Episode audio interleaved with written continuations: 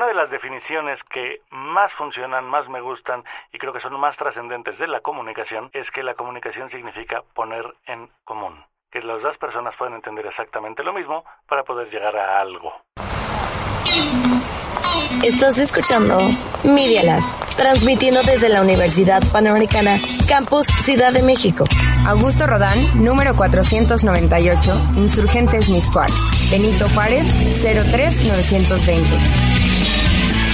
Escuchas Media Lab.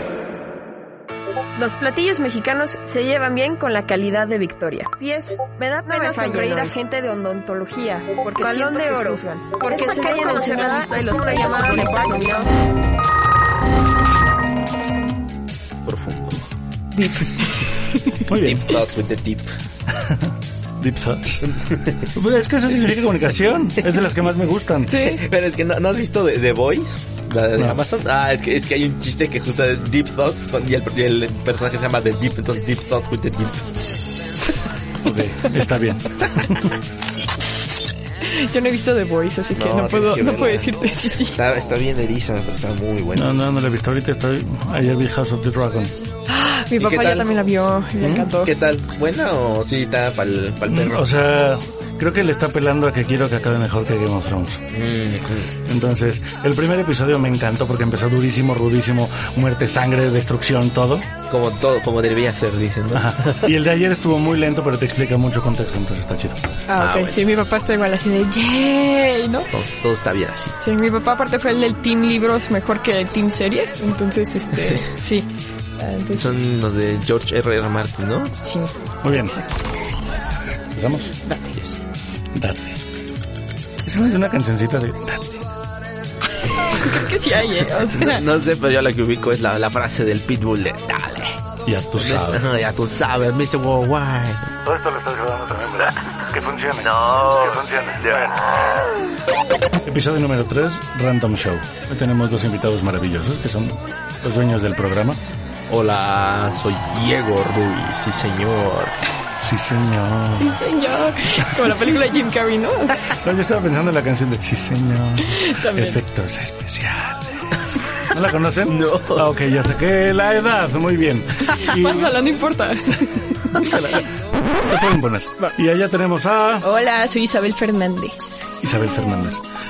La dinámica random de hoy va a ser otra vez. Yo los voy a cuestionar a ustedes sobre comunicación. Santo Dios. Me estás preparando Mientras no para tenga el valor Ceneval. curricular la, la respuesta, no pasa nada. Pasa, está preparándote para el Ceneval, compadre. No, no, no, esas son mafufadas. Son mafufadas. Mafufadas, qué gran palabra. No digas eso en voz alta porque si no te ves muy mal. Entonces, reglas del juego. Muy bien. No se vale atropellar al otro.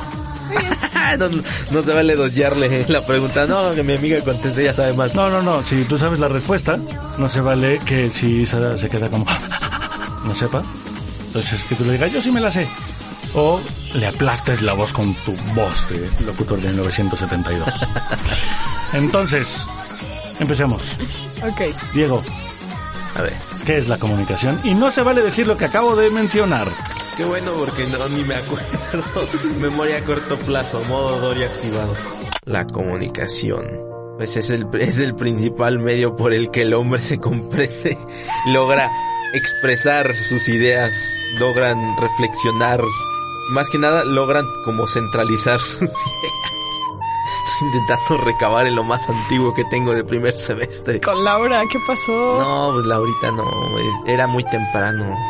Dos horas teorías, ya la primer, veía la primera teoría y ahí se acababa la memoria. Era un rollito. Isa, rescátalo, por favor. Por favor, sálvame. De lo que yo me acuerdo era la transmisión de mensajes a través de señales, a través de la voz y que le llega a un receptor. Creo que sí iba por ahí. No, o sea, ¿Quién es el del, del creo que Creo, paradigma o sea, de era lo de Laswell, ¿te acuerdas? Ajá, paradigma Ajá. de Laswell. exacto.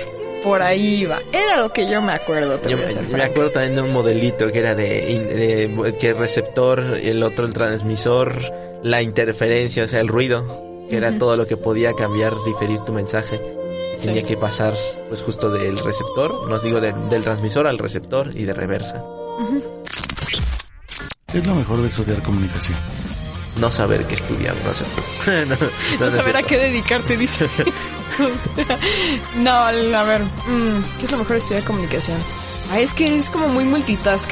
O sea, puedes hacer muchísimas cosas dentro de una sola misma carrera, ¿no? Y no necesariamente es como dedicarte. O sea, bueno, en nuestro caso que es radio. O sea, sí sabemos de radio, pero al mismo tiempo es, sabemos escribir, sabemos a lo mejor editar.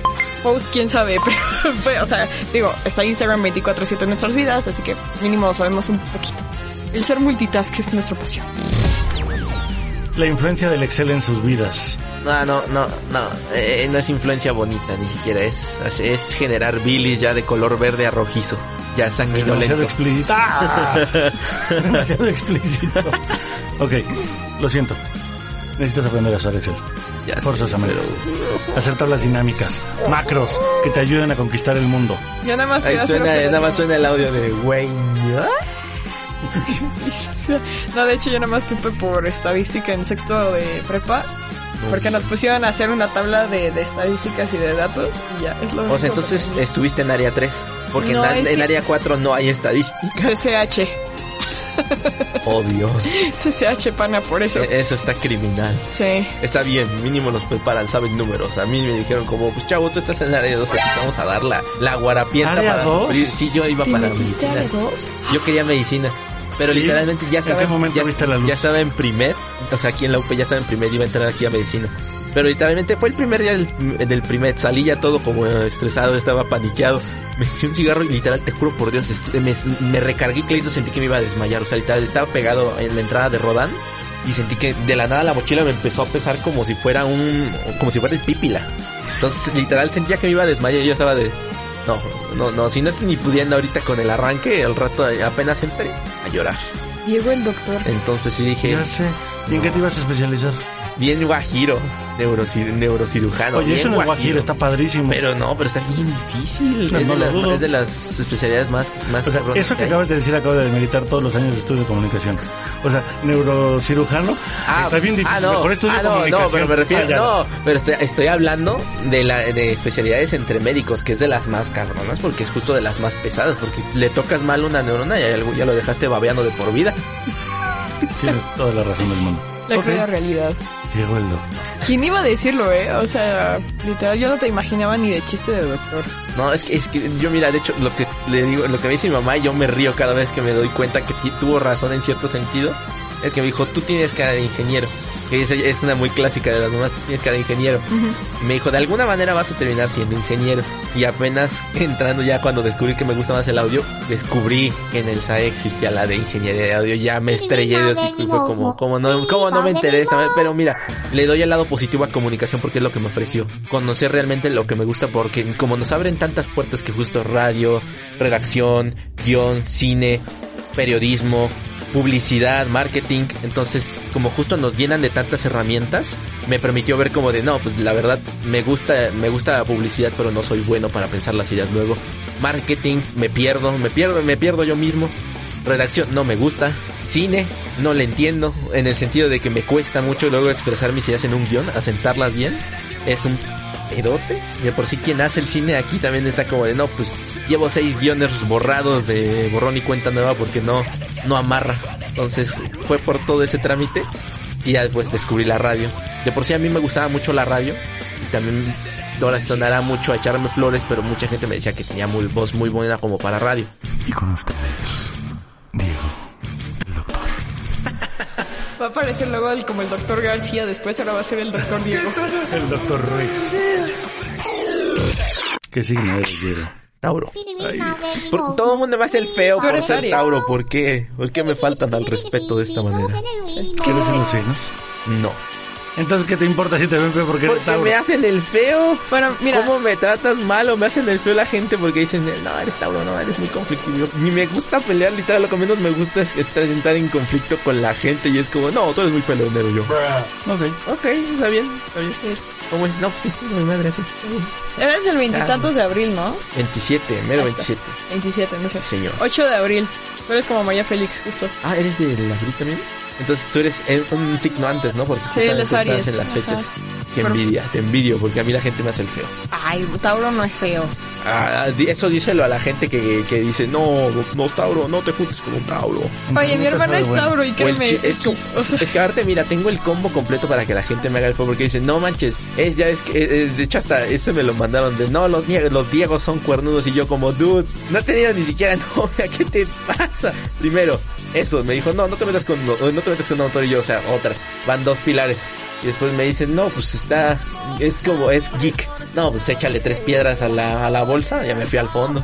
Y ya la gente con eso como que rápido hace un estigma, te digo, Diego, Tauro, geek. Es güey más random que he visto. sí, sí lo es. señor. Sí lo es. De hecho, literal, hasta mis amigos me dicen como de, güey, ¿por qué sacas tópicos de la pinche nada? No sacas de pedo. Pero bueno, Entonces va. Beethoven. Beethoven, Beethoven, un hombre muy amoroso. Un hombre muy amoroso. Adiós. Porque era muy amoroso. Porque tuvo como seis mujeres, mujeres con las que quiso algo. Hubo una con la que casi se le hace, pero su jefe de ella le dijo... "Nel". Suyo de ella. Exacto, su jefe suyo de ella y de nadie más. Ajá. Le dijo Nelpas. Nel y era Pastel. la señorita Josephine von Brus... Von, von Brus... Von. Muy bien. Una pregunta. A ver, ¿Qué es lo más relevante, trascendente, importante de Beto? en el Beto Pelucas, a ver. Aparte de su música, que bueno, son obras maestras de la música clásica, pues yo creo que más que nada lo que, lo que importa más de él es que cómo, lo- cómo lo creó aún estando sordo, ¿no? Ok. La música. Exacto, cómo, cómo... Solo la música, sí. Diría, ah, sí, No, Beethoven no, es no, música. eh, no, el impacto también en todas, justamente la construcción, la estructuración de cómo hizo su música. O sea, no solamente la, la pieza en sí, sino las, la, la construcción de su música. No sé, vibratos, o sea, a lo mejor semitonos. No, también no sé mucho de música para decir realmente qué son esas composiciones. Sin embargo, es también ese impacto, porque justamente les dio a otros músicos, a sus contemporáneos y a sus siguientes, ¿Qué es lo que más te dice Beethoven y, si pi- te dice Beethoven y piensas en? Moon Knight Sonata. Ok. Ah, bueno. Eh, la novena sinfonía. La novena sinfonía. ¿Tú? Mm, ¿Yo? Papá Beethoven. Genio. Sí, Ma- sí, un maestrazo, dice. No, o sea, cosa rara. sí. Muy bien. ¿Y tú? Yo, Marshall McLuhan. Ah, aquí se, se abre el cielo. El- eh, el dios de la comunicación, podríamos decirlo así, Ok. ¿no? O sea, ok, bueno, para empezar, era canadiense, yo no sabía, yo pensaba que era gringo, pero no. Yo pensé que era inglés. No, es, es canadiense, Cada nació en quien se Alberta. quedó con un mole. Literal, nació en Alberta, Canadá, lugar libre de plagas de ratas. Historia real. Ok.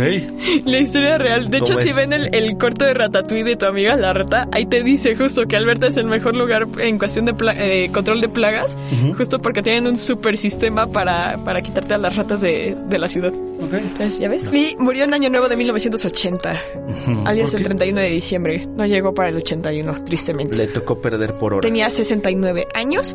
Y bueno, resulta que una de las cosas que, además de ser un dios de la comunicación y decir la mega frase de el medio es el mensaje, resulta que también tenía este, mucha habilidad para la ballesta. Al grado de que llegó a concursos internacionales en los años 30 y ganó.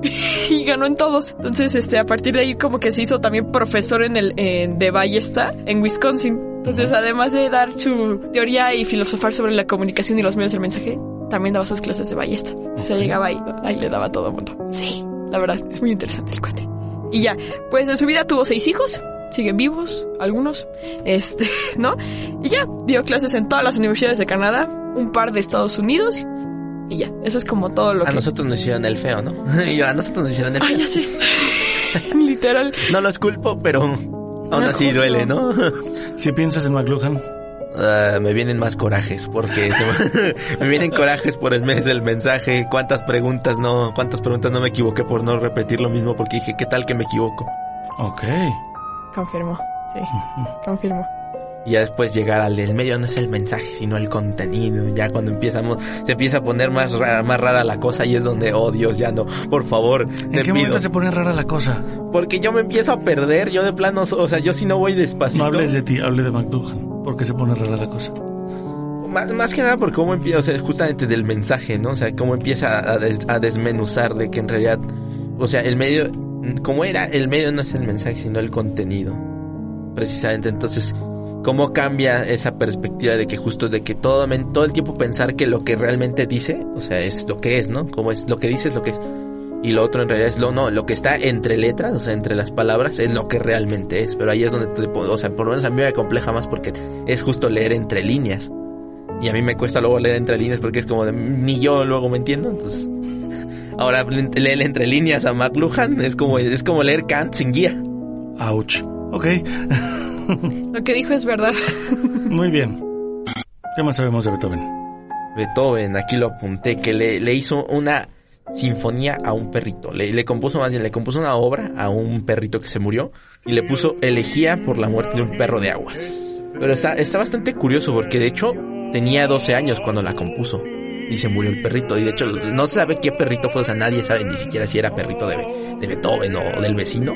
Pero se la, se la compuso y de por sí también dicen que le hace, hizo composiciones chascarrillescas. ¿Qué pasa? ¿De qué te ríes? Ok, encontré un dato que resulta que en la Universidad de Toronto, un tramo de la calle que era conocida como San José, la cambiaron a Marshall McLuhan Way. Entonces hay una parte de la universidad que si la encuentras dice Marshall McLuhan Way y además es el santo patrón de la revista Wired. ¿McLuhan? Sí, así lo ponen, Ah, el santo patrón de la revista ¿Les Wired. gusta Wired? A veces sí, a veces no, de, o sea... Depende qué es lo que hay- quieras Ahora sí ver. que depende del contenido. Ajá, depende de qué es lo que quieras ver, si no... Sí, exacto. Si A no mí me parece una de las grandes publicaciones de nuestros tiempos. Pero maravillosa. Es muy buena, sí, pero te digo, como que siento que a lo mejor varía, depende de sus contenidos, cómo lo ofrecen. Y también cuestión de gustos, ¿no? Ajá. Ok. Sí, pero sí, o sea, como tal sí es muy bueno. Pero sí, o sea, ese, bueno, si sale algo de Wired, lo leo, lo veo y ya. y, pues, ¿Cuál es la relación entre McLuhan y Beethoven? genios. Genios. Para empezar, Big Brain. Ok. un Big Brain Y si profundizamos, ¿qué hacía cada uno? Podríamos decir como cambiaron la manera de ver su trabajo, la- o al menos como la manera en como vemos el concepto de la música y el concepto de la comunicación tal cual, en- como que abrieron las puertas y, y mostraron que hay man- muchas más maneras de ver como la comunicación o la música. Y que justo, en el caso de Beethoven, no necesitas tener todos los cinco sentidos para poder hacer algo. A ver, acuérdense. Si comunicación es poner en común, ¿qué hicieron estos dos?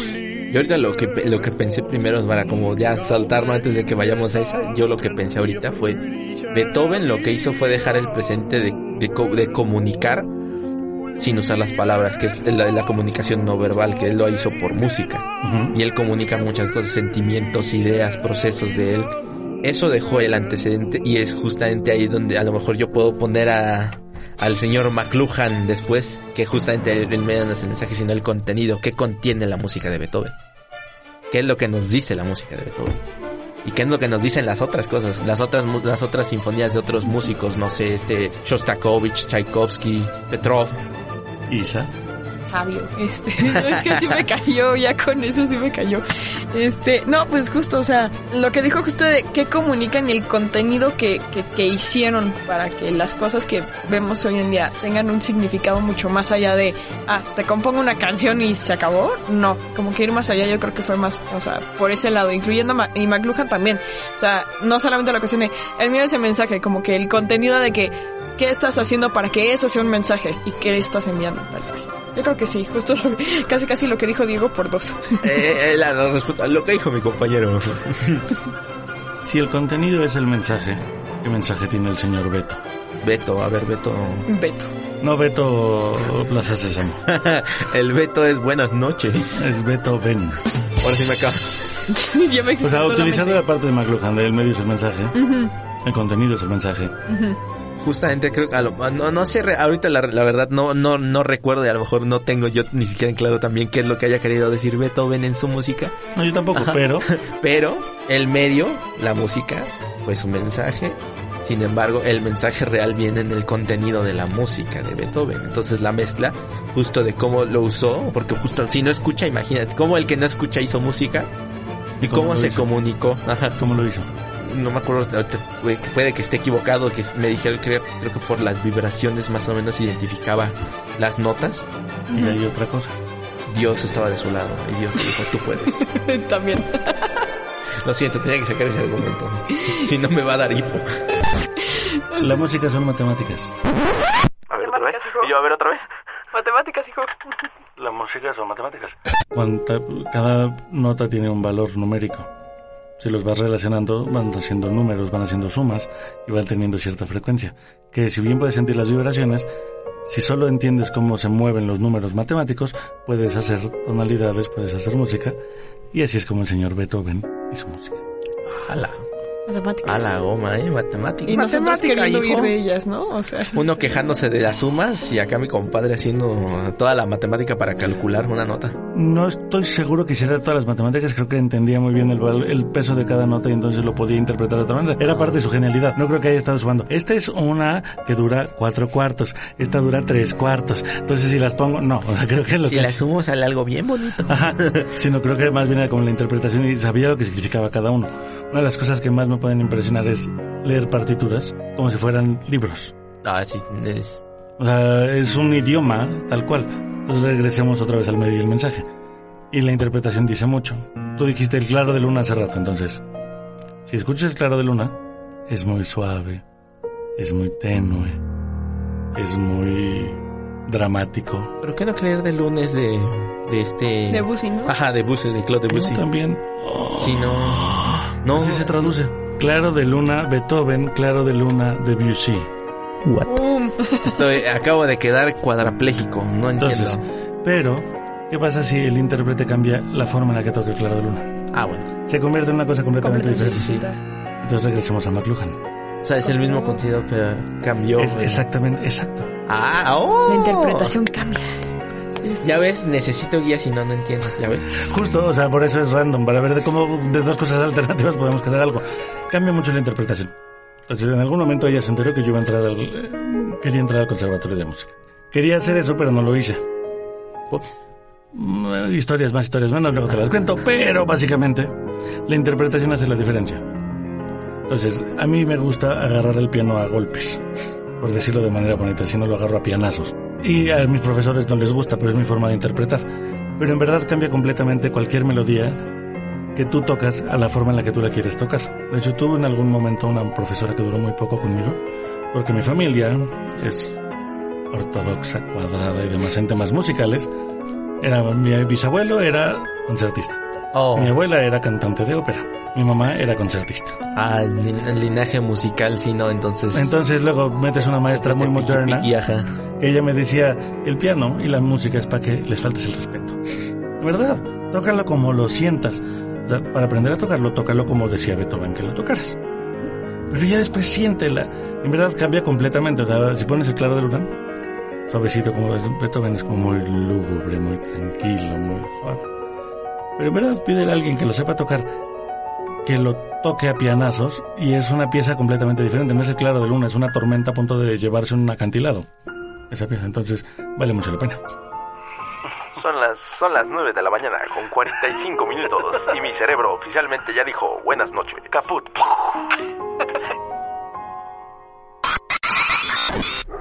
¿Te cuento un dato? No. Pues lástima, ahí te va.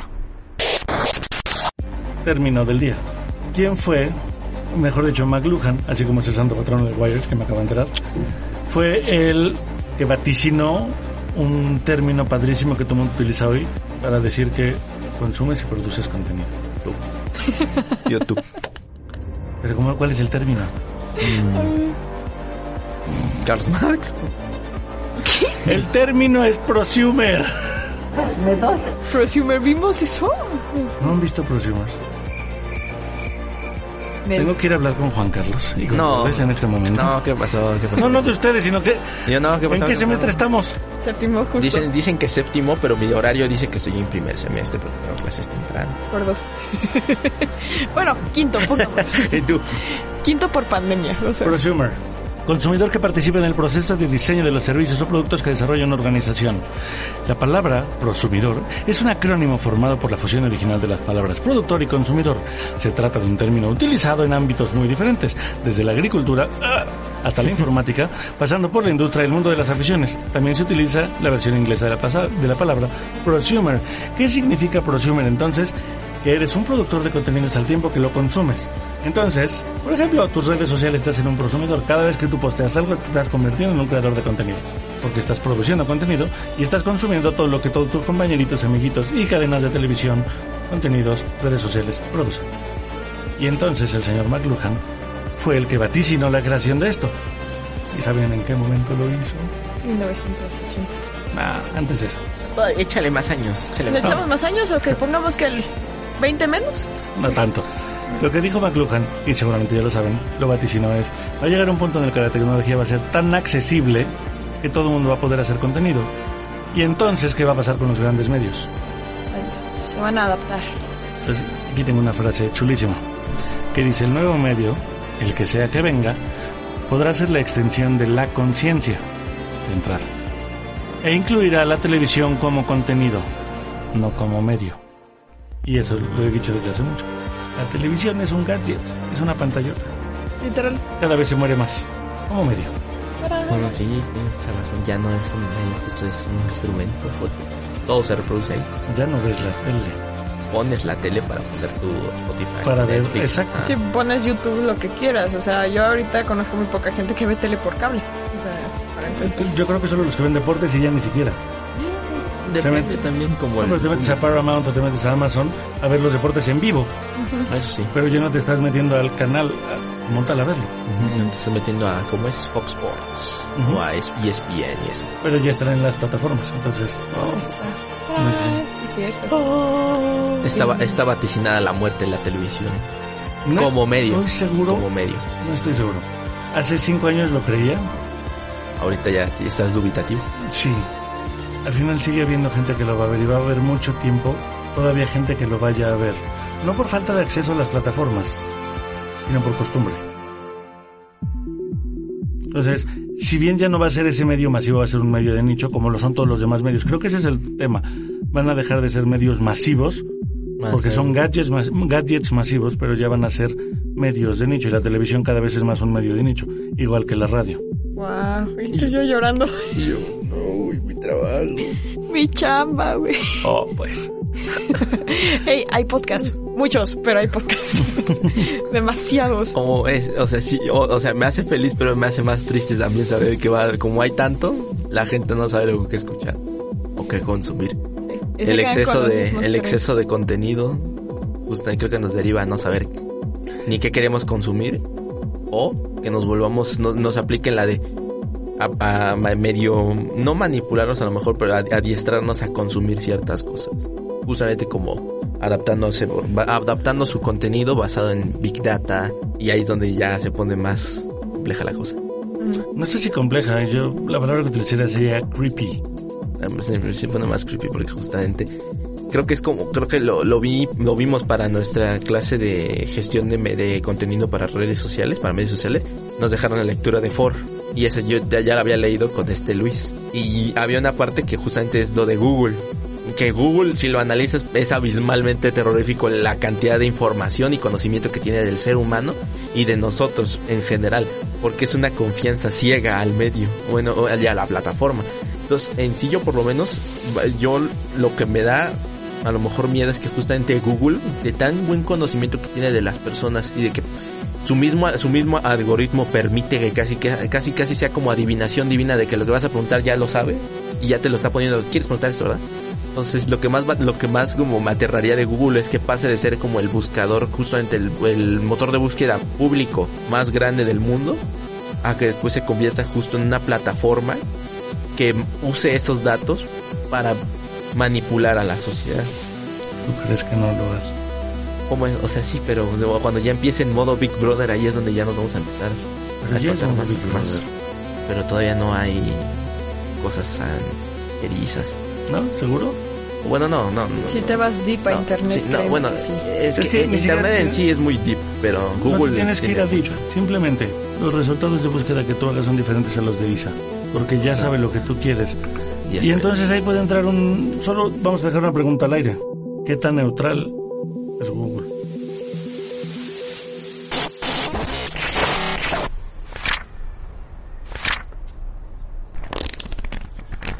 ¿Y este libro qué o qué?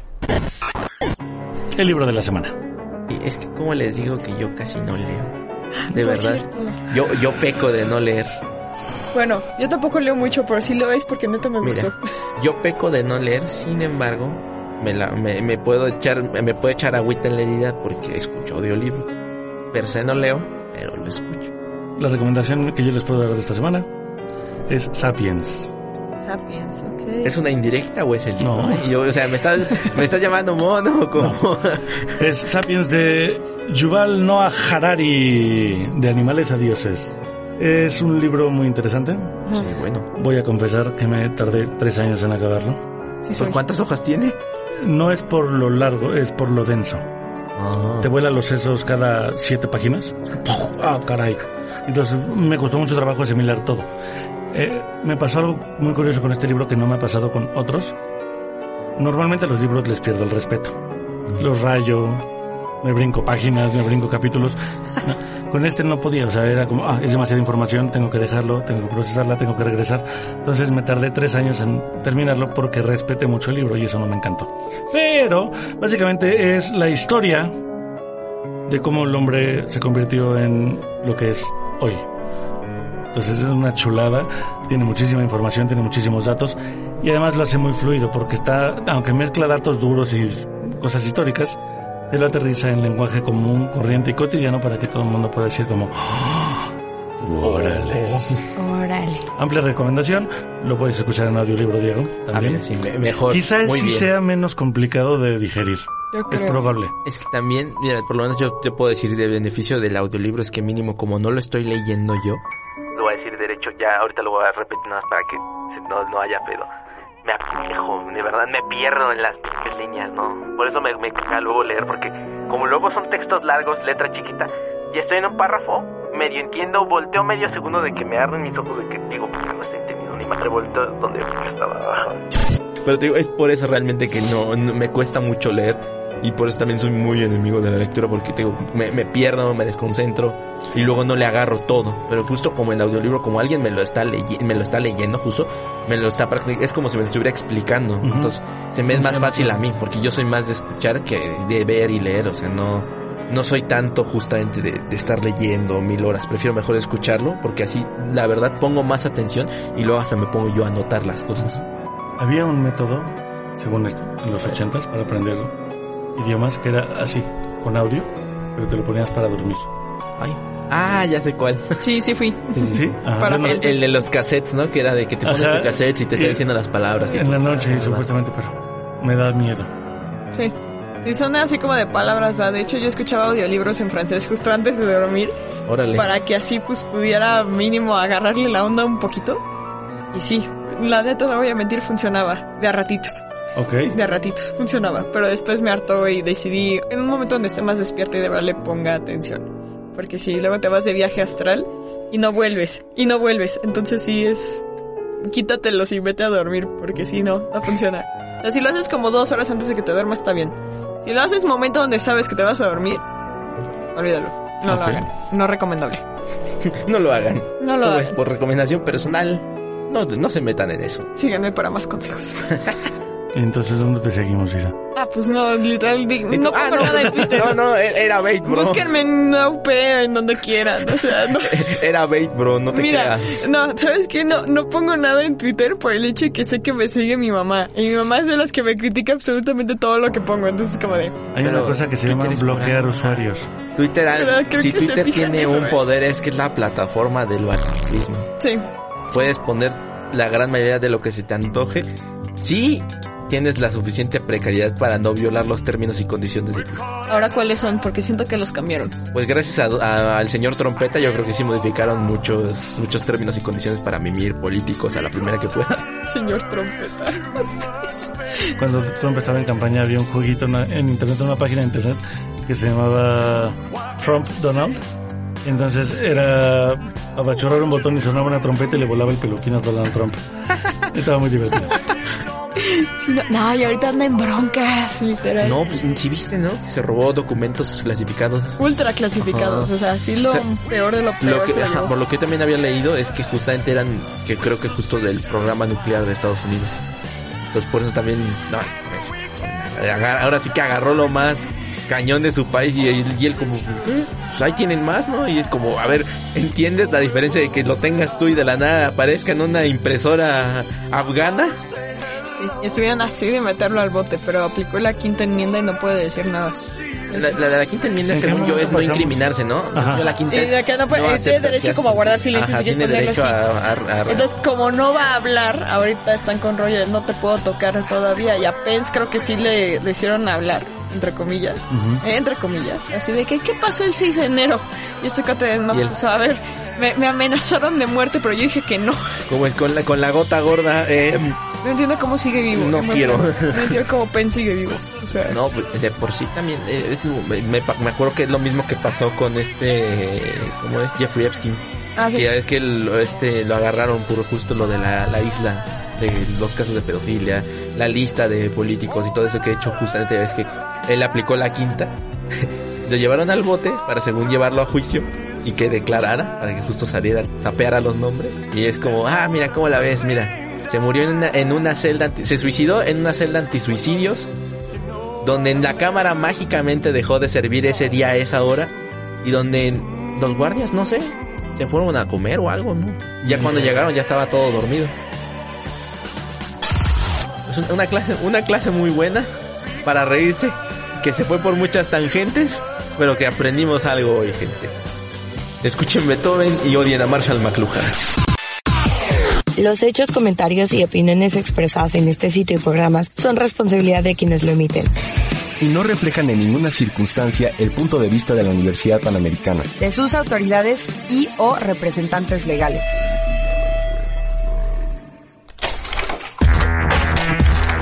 La Universidad Panamericana tiene un laboratorio de medios que se llama Media Lab. Media Lab. Experimenta,